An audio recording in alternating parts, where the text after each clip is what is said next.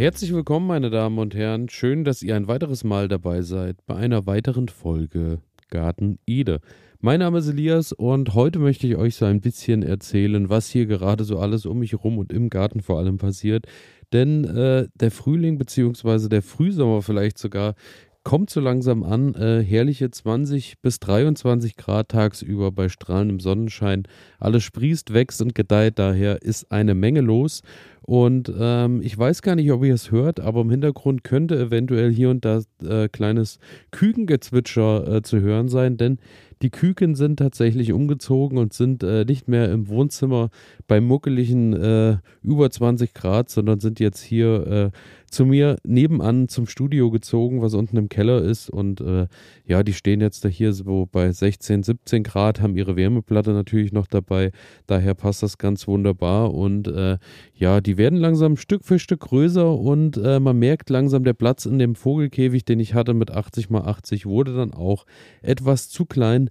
Daher äh, sind die jetzt umgezogen in ein äh, Gehege, was eigentlich so für, für so kleine Kaninchen gedacht war, beziehungsweise auch genutzt wurde im letzten Jahr. In diesem Jahr äh, jetzt eben erstmal die Küken drin. Das ist auf zwei Etagen mit kleiner Brücke, beziehungsweise mit kleinem Steg, dass man da auch hoch und runter wechseln kann. Und da haben die erstmal Platz und können sich ein bisschen ausbreiten und werden so Stück für Stück darauf vorbereitet, dass es dann natürlich auch äh, irgendwann so ganz nach draußen geht. Dafür ist es noch ein bisschen früh. Ich hatte jetzt schon viel gelesen, so wie der Weg jetzt weitergeht. Ich dachte, die könnten doch schon rechtzeitig nach draußen, aber solange das Gefieder natürlich noch nicht gegeben ist, sollen die eher wirklich sehr behutsam noch behandelt werden, beziehungsweise sollen eben dann noch nicht ganz dem Wetterverhältnissen draußen ausgesetzt werden.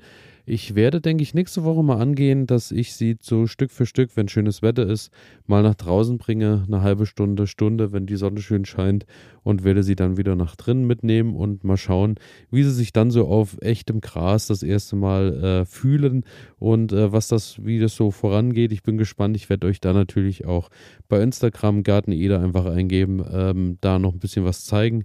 Daher abonnieren und folgen natürlich wie immer nicht vergessen, denn das, äh, da kriegt ihr immer das Bild und Videomaterial zu dem, was ich hier noch so erzähle. Leider ähm, ist es so, dass die Küken keine zehn Küken mehr sind, sondern leider nur noch acht, da äh, zwei tatsächlich äh, krank waren, beziehungsweise ich nicht ganz weiß, was sie hatten, aber äh, ja, sie äh, haben dann irgendwie morgens nur noch äh, auf der Seite gelegen, konnten auch nicht mehr, kamen nicht mehr auf die Beine und äh, ja, war nicht besonders, äh, also sah schon sehr, sehr schlimm aus. Äh, ja, daher leider nur noch acht Küken und ähm, ja, den anderen acht geht es äh, wunderbar. dass die waren ja auch, da, also von Anfang an, diese acht Küken, die jetzt da sind, sind eben die, die völlig problemlos geschlüpft sind und gesund waren. Die zwei Küken, die jetzt leider äh, dann doch verstorben sind, waren dann die Küken auch, die ein bisschen Probleme hatten, auch die Füße geklebt bekommen mussten und und und. Daher schon von Anfang an so ein bisschen die Sorgenküken gewesen. Aber ähm, ja, kann man leider nichts machen. Hatte auch geschaut, äh, welche Möglichkeiten der Alternativbehandlung oder was auch immer es da noch so gibt, was man da noch helfen kann. Aber leider äh, war dann doch nichts zu machen. Daher nun acht Küken und ich bin natürlich immer noch guter Dinge und hoffe natürlich das Beste, dass ähm, die Küken natürlich sich auch äh, hoffentlich mit vielen Händen dann zeigen werden. Das hier geht an alle Sportler, die nicht akzeptieren können, dass immer alles so bleibt, wie es ist. An alle, die nicht länger in Plastikklamotten Sport machen wollen, weil das unsere Erde mit Mikroplastik verschmutzt. Für euch macht wieder Sport jetzt Sportkleidung, die ganz ohne Polyester auskommt. Sie besteht aus Algen und Holzfasern und meistert alle Herausforderungen deines Trainings, ohne die Umwelt zu verschmutzen. Sport ist so positiv, dass er niemandem schaden sollte, schon gar nicht dem Planeten. Besuche deshalb jetzt vida-sport.de, vidar-sport.de und sichere dir dein natürliches Sportoutfit. Du wirst den Unterschied fühlen. Und äh, nicht acht von acht Hähnen dann am Ende rauskommen. Also ich bin gespannt, wie da der Weg weitergeht, äh, denn wir wollen natürlich am Ende auch äh, Eier haben von unseren Hühnern und äh, ich bin gespannt. Auch da werde ich euch natürlich auf dem Laufenden halten. Aktuell ist es so, dass äh, die natürlich viel Trockenfutter noch bekommen, aber auch ähm, hier und da weiterhin Brennnesseln mit, äh, mit Ei, gekochtem Ei, ein bisschen klein gemacht kriegen, manchmal auch noch ein bisschen Schnittlauch mit rein für das Vitamin C und dann ähm, haben die da eigentlich eine ganz gesunde Mischung. Man merkt jetzt auch deutlich, äh, die Futtermenge übersteigt dann doch langsam und ordentlich äh, das Volumen, denn am Anfang war so äh, die Menge für einen Tag, die für einen Tag gereicht hat, genügt jetzt für eine Mahlzeit. Also ich denke so, bei, wir sind jetzt bei vier Mahlzeiten am Tag und die äh, ja sind dann doch gut dabei beim Füttern, äh, beim Futtern. Also ja, da muss man schon regelmäßig wirklich hinterher sein, dass man darauf achtet, genauso wie beim Wasser. Auch da wird fleißig und gut getrunken, was natürlich auch wichtig und schön ist. Die andere Seite, die sich gerade entwickelt mit äh, den lieben Tieren draußen, ist äh, die Bienen. Denn aktuell, während ich hier die Sendung aufnehme, steht bei mir schon ein neues Volk und zwar das erste Volk im, äh, in meinem Garten, im Garten Ede an. Und ähm, der befreundete Imker, der die Bienen dann quasi in seinem Stock erstmal vorbeibringt und ausrichtet und hinstellt, Dort äh, stehen jetzt die Bienen, äh, wo unsere Bienenkugel dann am Ende hinkommt. Bienenkugel ist ähm, quasi äh, der Bau äh, für das Bienenvolk nicht in eckig, sondern in, äh, in rund als Zylinderform, weil man eben sagt, äh, dass da kein, dadurch, dass keine Ecken im Bienenstock sind, kühlt das Ganze nicht so schnell aus und die Bienen haben nicht so ein hohes Problem mit der Feuchtigkeit. Aber wer da natürlich mehr erfahren möchte, ich gab, ich glaube, Folge 101 oder 100 und 101 war ja die Folge mit dem Andreas über genau dieses Thema mit Bienen, was man da so alles machen kann, beziehungsweise wie man den Bienen noch ein bisschen zuarbeiten kann. Das erfahrt ihr dort auch nochmal im Detail. Auf jeden Fall sind die Bienen jetzt da und fliegen sich ein und ähm, heute im Laufe des Nachmittages wird es dann passieren, dass wir dann quasi äh, das Häuschen austauschen und die Bienen dann in die Bienenkugel einfliegen können und ja, dann wird es natürlich interessant, wie schnell die Bienen bauen, beziehungsweise wie wohl sie sich eben auch darin fühlen und ähm, ja, wie heimisch sie, wie schnell heimisch sie werden am Ende. Und ähm, ja, ich werde euch natürlich auch da auf dem Laufenden halten. Natürlich auch äußerst interessant, äh, irgendwann Wann gibt es dann auch den eigenen Honig zu verkosten? Vielleicht äh, hier und da auch mal ein bisschen Honig zum Verteilen, aber auch da reden wir zu, gegebenem, äh, zur gegebenen Zeit darüber. Und ähm, ja, ich bin wirklich mehr als gespannt, denn auch die Bestäubung spielt ja eine große Rolle. Denn äh, die aktuell auch mehr als genügend Futter überall. Die Wiesen stehen in sattem Grün, überall wachsen auch ein bisschen Wildblumen noch drin, vereinzelt. War früher auch mal mehr. Aktuell ähm, ja, hält sich dann doch in Grenzen mit den Blumen, die so wachsen. Daher im Garten allerdings viel zu holen. Ich beobachte gerade, dass die meisten Bienen ihre Freude erstmal an den Johannisbeeren und an den Stachelbeeren gefunden haben. Die stehen in voller Blüte Blüte. Habe hier und da aber auch schon gesehen, dass da wieder äh, ein, äh, welcher Schädling auch immer unterwegs ist, denn manche Blüten oder manche Blätter werden dann doch so leicht rötlich und unten drunter sieht man auch schon die ersten Eier, die da abgelegt wurden. Also auch da äh, bin ich schon ein bisschen auf der Hut und noch am Forschen, weil letztes Jahr hatte ich ja die großen Probleme, gerade bei den Stachelbeeren, dass ich dann diesen, äh, die Larven hatte, beziehungsweise die Stachelbeerwespe oder wie auch immer sie hieß, da haben dann die Larven, die Raupen äh, ruckzuck innerhalb von einer Nacht den ganzen Stachelbeerstrauch wirklich ratzeputz leer gefressen. Und äh, ja, das, daher bin ich da immer ein bisschen auf der Hut und schaue.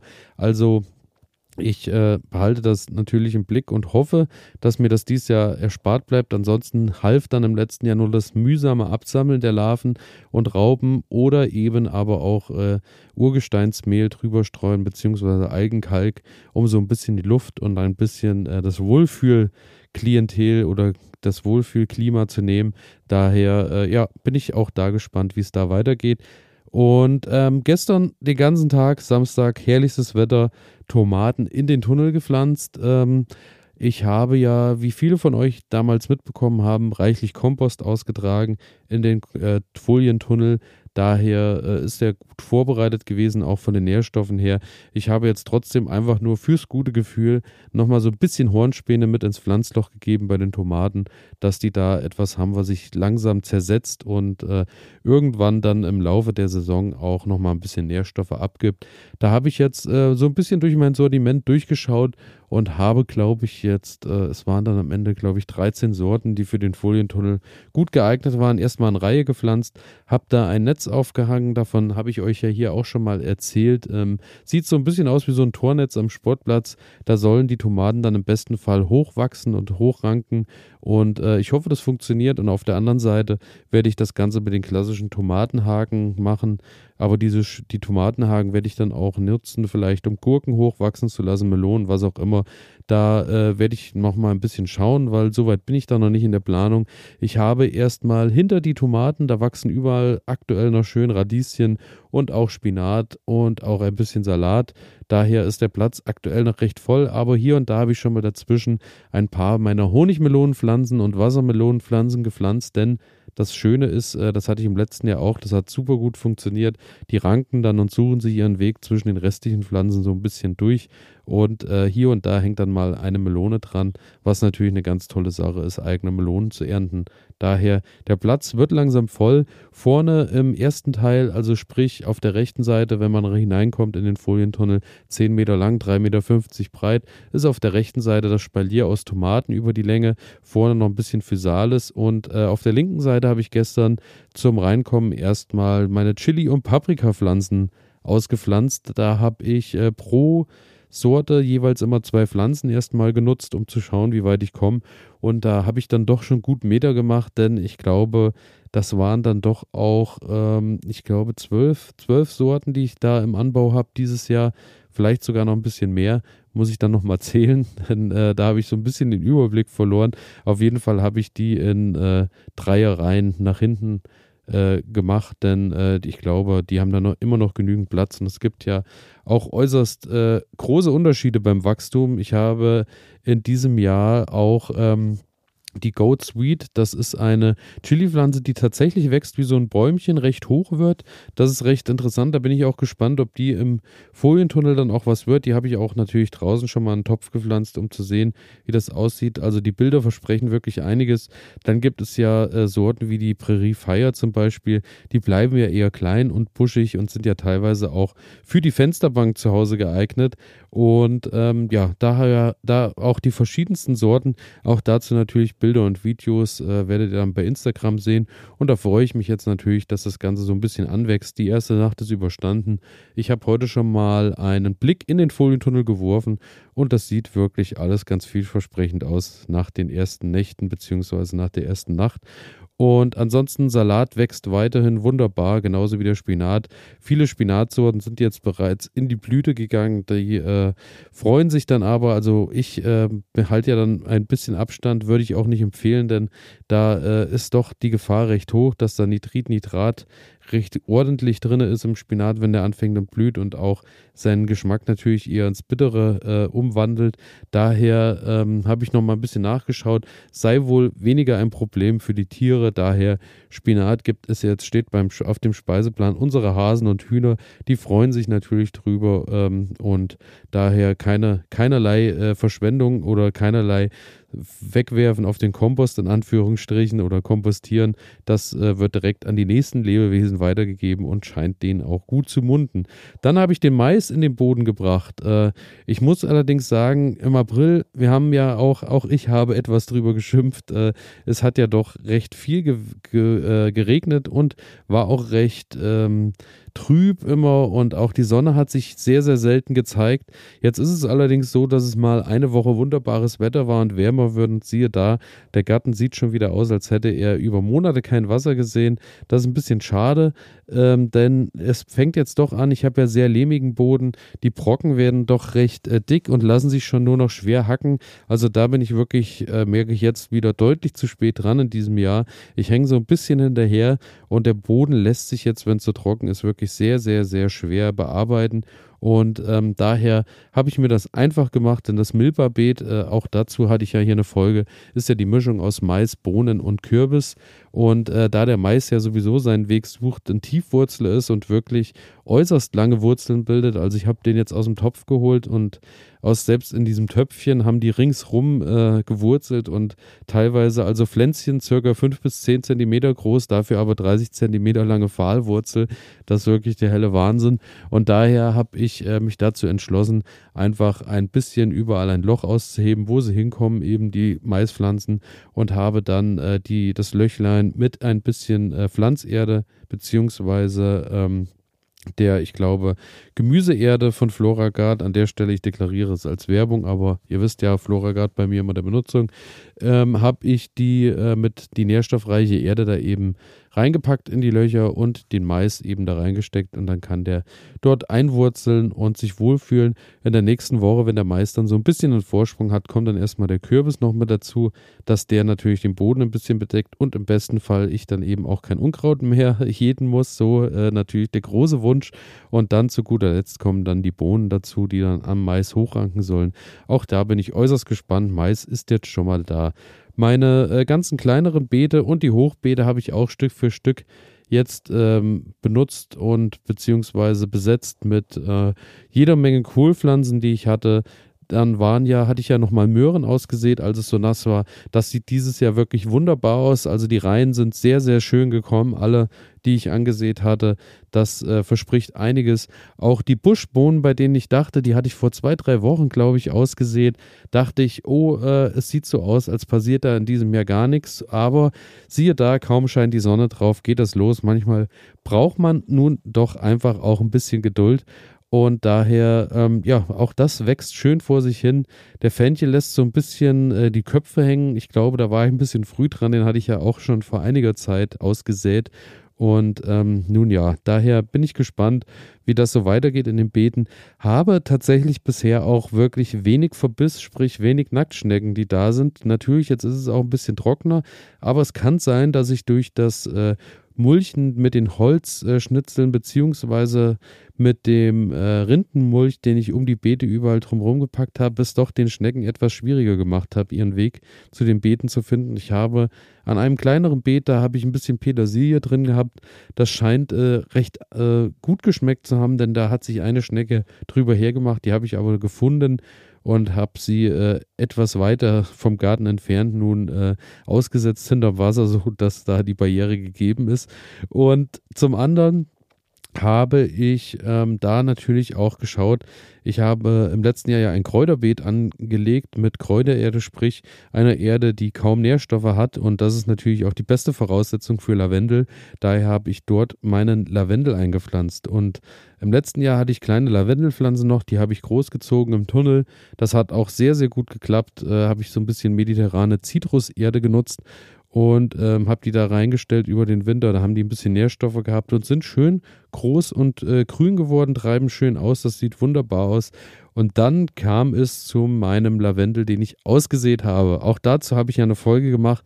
Ich hatte ja als kleinen Rückblick probiert, ähm, Aussaat von Lavendel gestaltet sich gar nicht so einfach.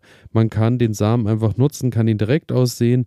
Man soll ihn aber eigentlich ähm, äh, kühlen vorher, über sieben Tage im Kühlschrank aufbewahren, dass der erstmal einen Kältereiz hat, um dann besser auszutreiben. Das kann man dann machen, indem man die blanken Samen in den Kühlschrank legt oder aber ihn den Samen in die Erde legt oder in nassen Sand oder wie auch immer. Genau das habe ich gemacht und ähm, nun ja, ähm, es war überschaubar, was am Ende gekeimt ist. Das, was ich auf jeden Fall allen sagen kann, ähm, die Lavendel aussehen wollen, bei mir zumindest die Version mit dem Lavendelsamen in Erde in dem, im Kühlschrank war mit Abstand das, was am besten gekeimt ist. Der ähm, Lavendel, der gar nicht gekühlt wurde, ist bei mir auch wirklich nicht aufgegangen ohne Kältereiz in diesem Jahr.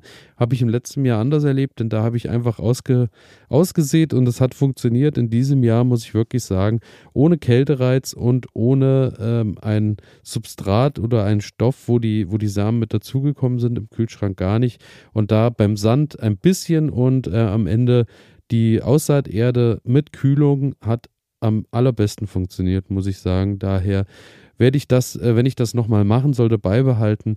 Allerdings gehe ich jetzt eher den Weg, dass äh, von dem Lavendel, den ich habe, ich mir dann Ableger mache. Das hatte ich im letzten Jahr im Herbst auch schon mal gemacht. Das hat nicht ganz so gut funktioniert, weil da war ich zu spät dran. Dann kamen die Frosttage und äh, dann hat sich der Lavendel so ganz schön gequält. Aber ich bin optimistisch, dass jetzt, wenn der Lavendel schön ausgetrieben ist, ich mir sicher ein paar Ableger machen kann, einfach äh, indem ich da dann ein paar Stücke abschneide und die dann in Wasser stelle und die anfangen und wurzeln oder aber einfach äh, in feuchte Erde und die wirklich feucht halte, dass die da drin wurzeln und dann sollte das ganz gut funktionieren.